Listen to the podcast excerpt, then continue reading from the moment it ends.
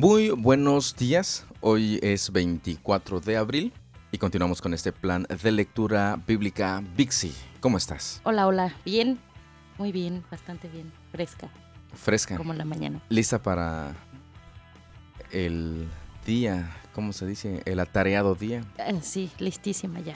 Perfecto, muy bien. Pues antes de, de irnos, pues leamos, ¿qué te parece?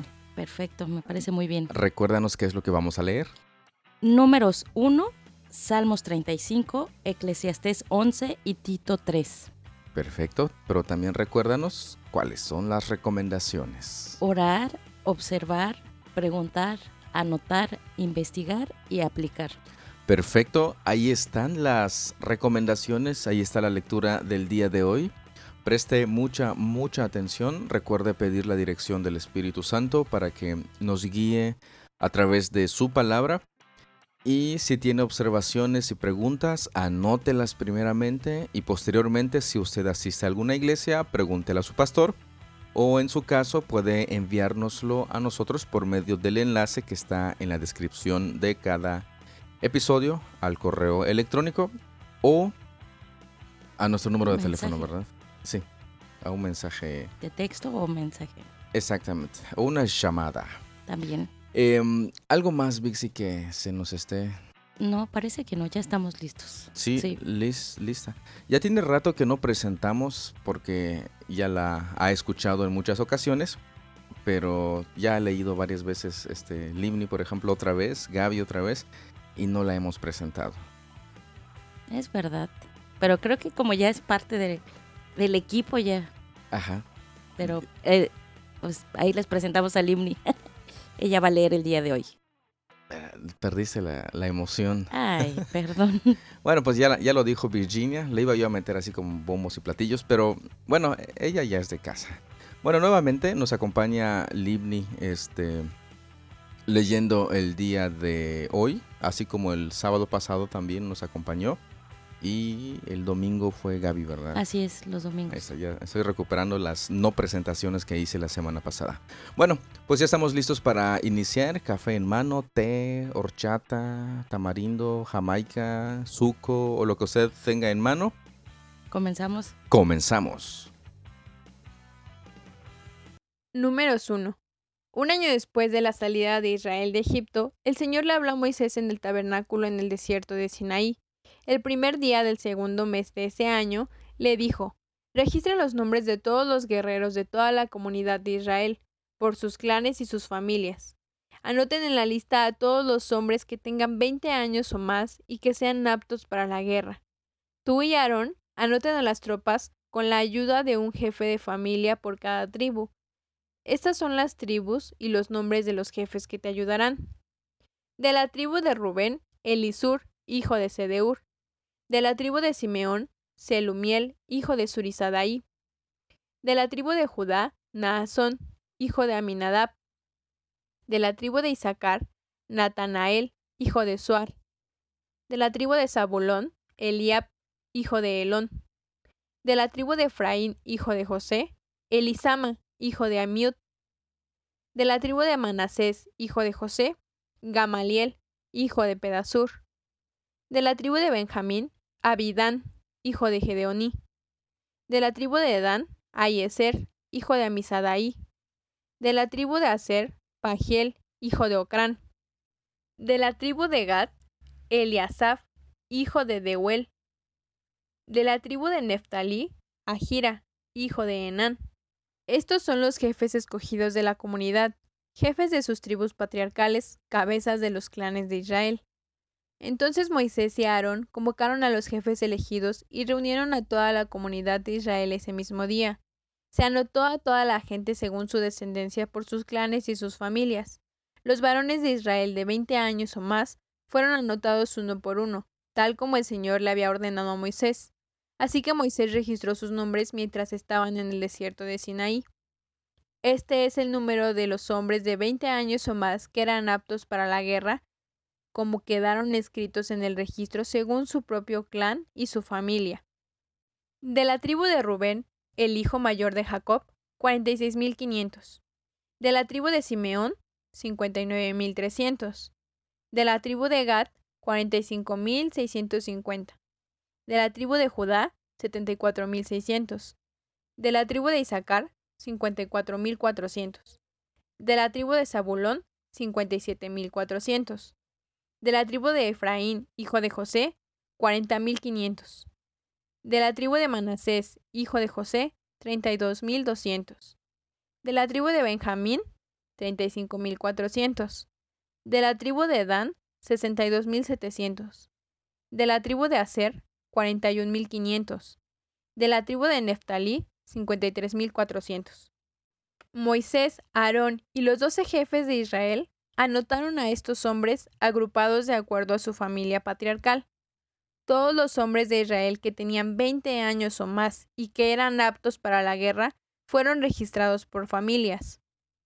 En total sumaban 603.550, pero este total no incluía a los levitas, porque el Señor le había dicho a Moisés, no incluyas a la tribu de Leví en la lista, no los cuentes con el resto de los israelitas.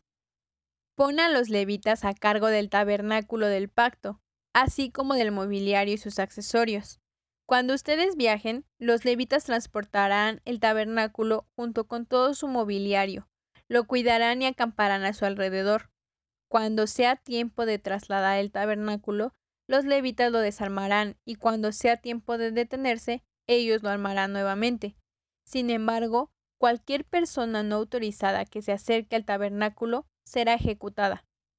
Cada tribu de Israel acampará en una área designada y bajo su propio estandarte, pero los levitas acamparán alrededor del tabernáculo del pacto para proteger a la comunidad de Israel del enojo del Señor. Los levitas son responsables de permanecer en guardia alrededor del tabernáculo. Así que los israelitas hicieron todo tal como el Señor le había ordenado a Moisés. Note por favor lo que dice los versos 52 y 53. O sea, cada tribu de Israel acampará en un área designada y bajo su propio estandarte.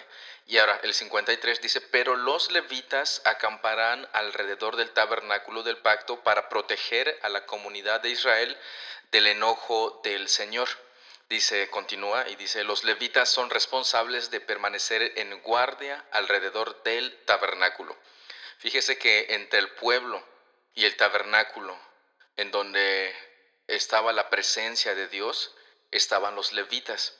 Y eran ellos que servían de alguna manera, el sumo sacerdote, levita también, que servía de intermediario entre Dios y el pueblo de Israel.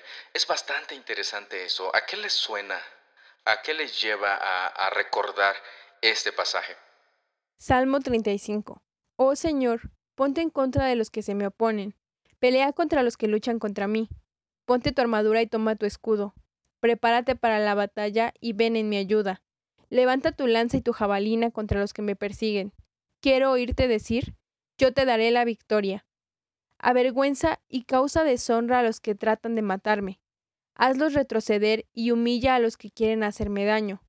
Sopla y espárcelos como paja en el viento, un viento mandado por el ángel del Señor. Haz que su camino sea oscuro y resbaladizo, y que el ángel del Señor los persiga. Yo no les hice ningún mal, pero ellos me tendieron una trampa. No les hice ningún mal, pero cavaron una fosa para atraparme. Por eso, que la ruina les llegue de repente, que queden atrapados en la trampa que me tendieron, que se destruyan en la fosa que cavaron para mí. Entonces me alegraré en el Señor, estaré feliz porque Él me rescata. Con cada hueso de mi cuerpo lo alabaré. Señor, ¿Quién se compara contigo?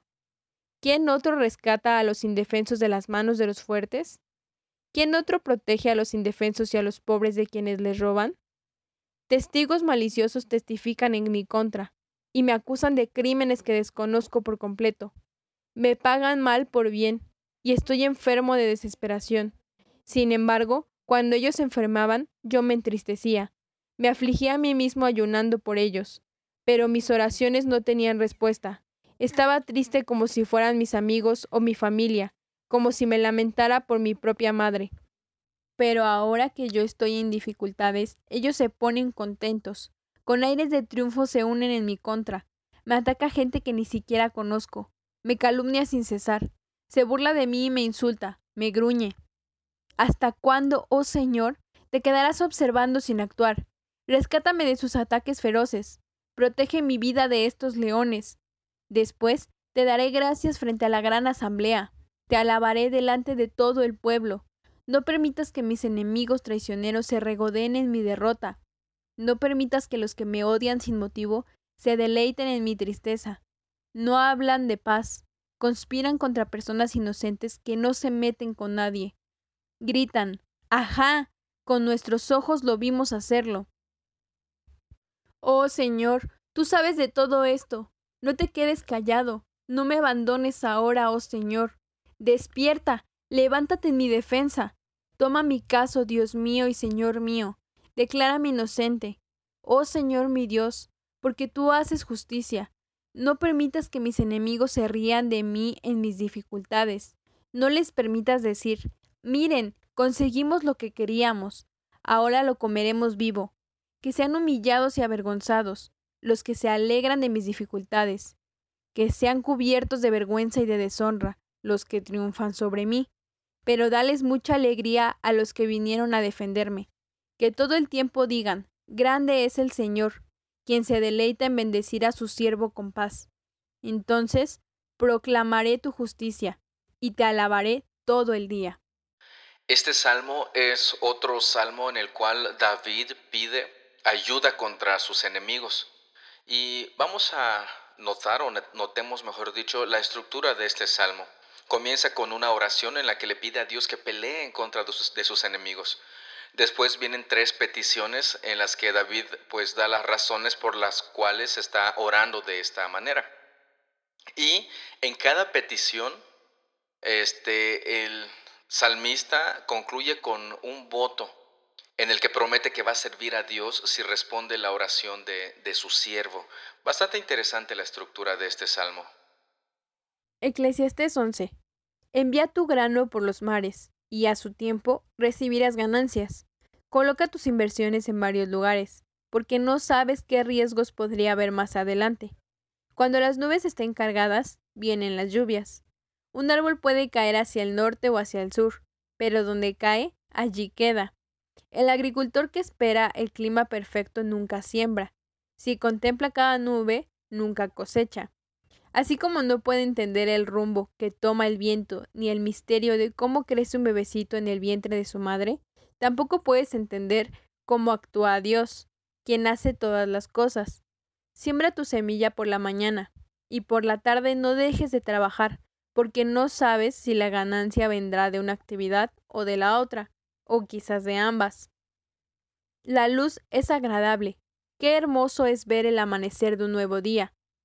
Si alguien llega a la ancianidad, que disfrute de cada día de vida, pero que también recuerde que habrá muchos días oscuros. Todo lo que aún vendrá carece de sentido. Gente joven, la juventud es hermosa. Disfruten de cada momento de ella. Hagan todo lo que quieran hacer. No se pierdan nada, pero recuerden que tendrán que rendirle cuentas a Dios de cada cosa que hagan. Así que dejen de preocuparse y mantengan un cuerpo sano, pero tengan presente que la juventud, toda la vida por delante, no tiene sentido. Ya cuando se está acercando el fin de este libro, el escritor este, pues decide o busca ponerle también, bueno, empieza a concluir con, este, con este libro, con una serie de, proverbios que nos invitan a trabajar diligentemente y a dejar los resultados en las manos de Dios. Y es aquí donde encontramos el famoso versículo, en el versículo 9, donde dice, gente joven, la juventud es hermosa, disfruten de cada momento de ella, hagan todo lo que quieran hacer, no se pierdan nada, pero recuerden que tendrán que rendirles cuentas a Dios de cada cosa que hagan. Este es uno de los famosos proverbios que se utilizan en los 15 años y que se leen a personas jóvenes, a, los jóvenes precisamente. Pero esto no, no lo veamos como un cheque en blanco en el que podemos hacer y deshacer y ser malvados y perversos como jóvenes, pues porque aquí nos lo está diciendo, sino que dice que disfrutemos, está bien, pero recuerden que sobre todo eso tenemos que rendirles cuentas a Dios, y eso es inevitable. Tito 3. Recuérdales a los creyentes que se sometan al gobierno y a sus funcionarios. Tienen que ser obedientes, siempre dispuestos a hacer lo que es bueno. No deben calumniar a nadie y tienen que evitar pleitos. En cambio, deben ser amables y mostrar verdadera humildad en el trato con todos. En otro tiempo nosotros también éramos necios y desobedientes. Fuimos engañados y nos convertimos en esclavos de toda clase de pasiones y placeres. Nuestra vida estaba llena de maldad y envidia, y nos odiábamos unos a otros. Pero cuando Dios nuestro Salvador dio a conocer su bondad y amor, Él nos salvó, no por las acciones justas que nosotros habíamos hecho, sino por su misericordia. Nos lavó, quitando nuestros pecados, y nos dio un nuevo nacimiento y vida nueva por medio del Espíritu Santo. Él derramó su Espíritu sobre nosotros en abundancia por medio de Jesucristo nuestro Salvador. Por su gracia, Él nos declaró justos y nos dio la seguridad de que vamos a heredar la vida eterna. Esta declaración es digna de confianza, y quiero que insistas en estas enseñanzas para que todos los que confían en Dios se dediquen a hacer el bien. Estas enseñanzas son buenas y de beneficio para todos. No te metas en discusiones necias sobre listas de linajes espirituales, o en riñas y peleas acerca de la obediencia a las leyes judías.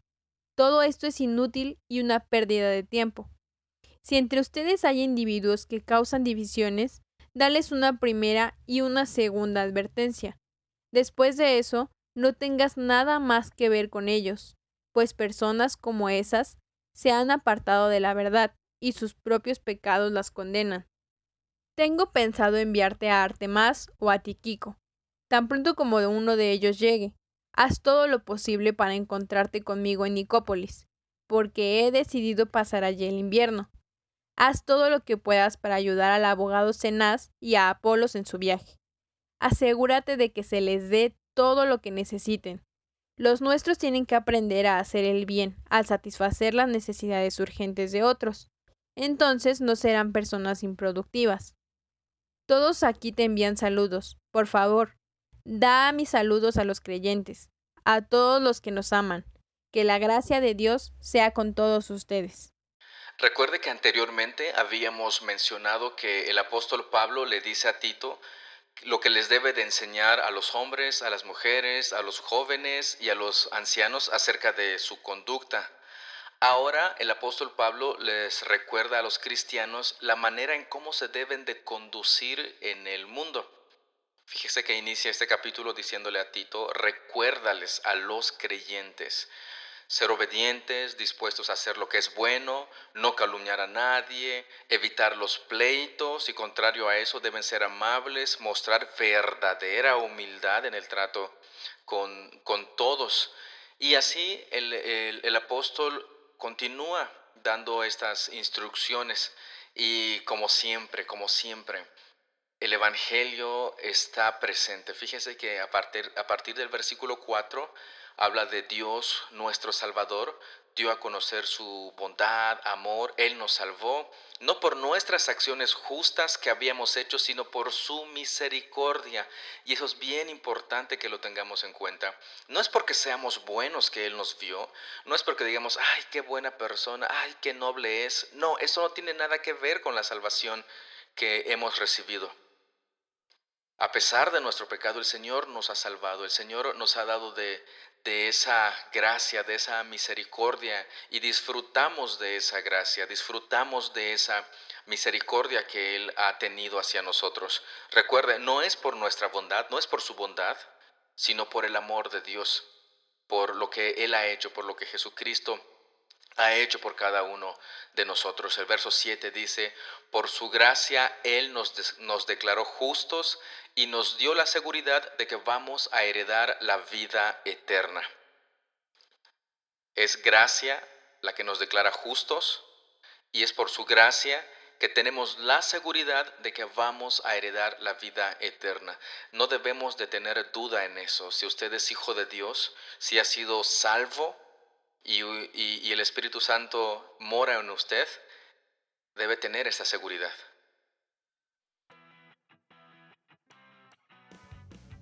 De esta manera concluimos la lectura del día de hoy. Vixi, ¿algo que nos quieras comentar? Sí, algo que estaba aquí leyendo eh, en mi Biblia. es que dice que números es la continuación de donde se quedó Éxodo. A veces creemos que la Biblia va en continuación, ¿no? Y eso era parte de lo que yo creía, que era Éxodo, Levítico y número y así. Y por lo que estoy leyendo es este la continuación de Éxodo y me sigue llamando la atención de que en, el primer capítulo es como el censo, ¿no? De, cada uno de las tribus, pero a los levitas los sigue dejando en un lugar diferente. Me sigue llamando la atención por qué a ellos los sigue teniendo eh, como no en privilegio, pero sí como que con ellos tiene algo más, como algo más, o algo diferente. Sí, incluso el, la forma como se, se, distribuían, ves que escogen a jefes y, a guerreros, pero los levitas mm, para nada. Incluso ah, lo, que, lo que iba a comentar, que cómo están distribuidos los, los, los levitas es de llamar la atención que no debían acercarse, las, las demás tribus acercarse al tabernáculo. Los levitas acampaban entre el tabernáculo y el pueblo. Y de hecho, en el versículo, déjame ver, 53 dice, los levitas acamparán alrededor del tabernáculo del pacto para proteger a la comunidad de Israel del enojo del Señor. No es que el Señor siempre esté enojado con Israel, pero se refiere prácticamente a que ellos son como el mediador para que los, el las demás tribus puedan acercarse a, Dios. Y, la forma en que estaban acampando, pues los, lo, nos lo muestra este, demasiado. tenían una labor interesante e increíble los, los levitas. Un privilegio bastante, bastante, ahora sí valga la repetición, privilegiado en, en, esto. Y, y sí, es, es bastante interesante. No, no está escrito de manera cronológica, como mencionaba. Después de, después de Deuteronomio seguía Josué, jueces. No, está, está este. En algunos sí, como, como el caso de Josué, sí sigue jueces. Pero no, no en todos está de esta manera. Pues buena observación, Virginia. Gracias por tu observación. ¿Algo más? No, solamente eso.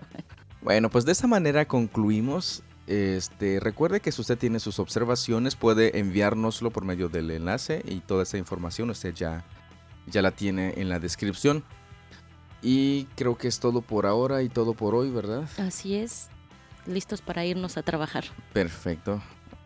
Pues muchas, muchas gracias por su tiempo, muchas gracias por su atención. Dios los bendiga y seguimos en, en contacto el día de mañana. Y cuídese un montón. Hasta mañana. Hasta luego.